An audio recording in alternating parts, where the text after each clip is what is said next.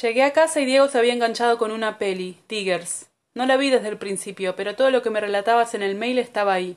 El pueblo, los amigos de siempre, tener una mochila de tradición encima, los cambios que vienen como quieren, la chica que llega de la gran ciudad y es la promesa de mundo nuevo. Pero bueno, sobre todo está el bote, el bote que se quiere vender pero que la mejor solución es hundirlo, ir hasta el medio del río, ponerse un salvavidas, achar la madera hasta hacerle un agujero y volver nadando a la orilla. El tráiler dice A serious movie made by funny people. Mientras escribo estoy teniendo un increíble déjà vu, como si fuese la segunda vez que lo escribo. No sé si es porque ya lo escribí o porque te escribo más o menos la misma carta todos los días.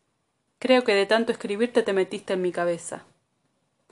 Respecto a lo que me decís de tu escritura, te diría que tengas paciencia, David. Sos el mejor escuchando, no te vuelvas sordo. Tenés esa capacidad de ver el relato donde sea. Es innato en vos, no le escapes más a eso. Es verdad que te convertiste en el personaje del escucha, del que sostiene el monólogo del otro, pero pienso que escribir también es pasar por esa experiencia de escribir.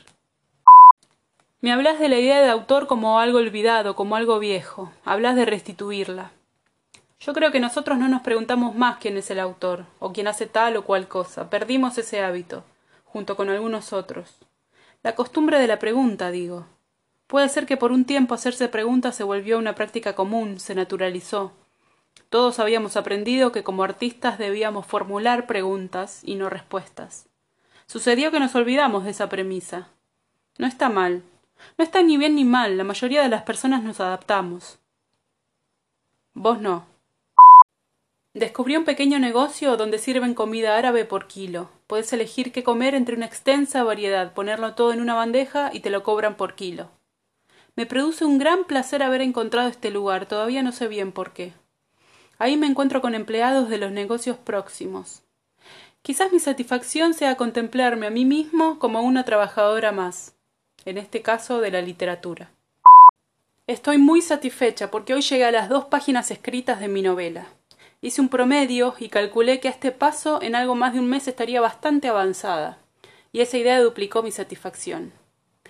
Igual tomé la decisión de olvidar mis conjeturas y escribir lo menos posible, pero sin abandonar.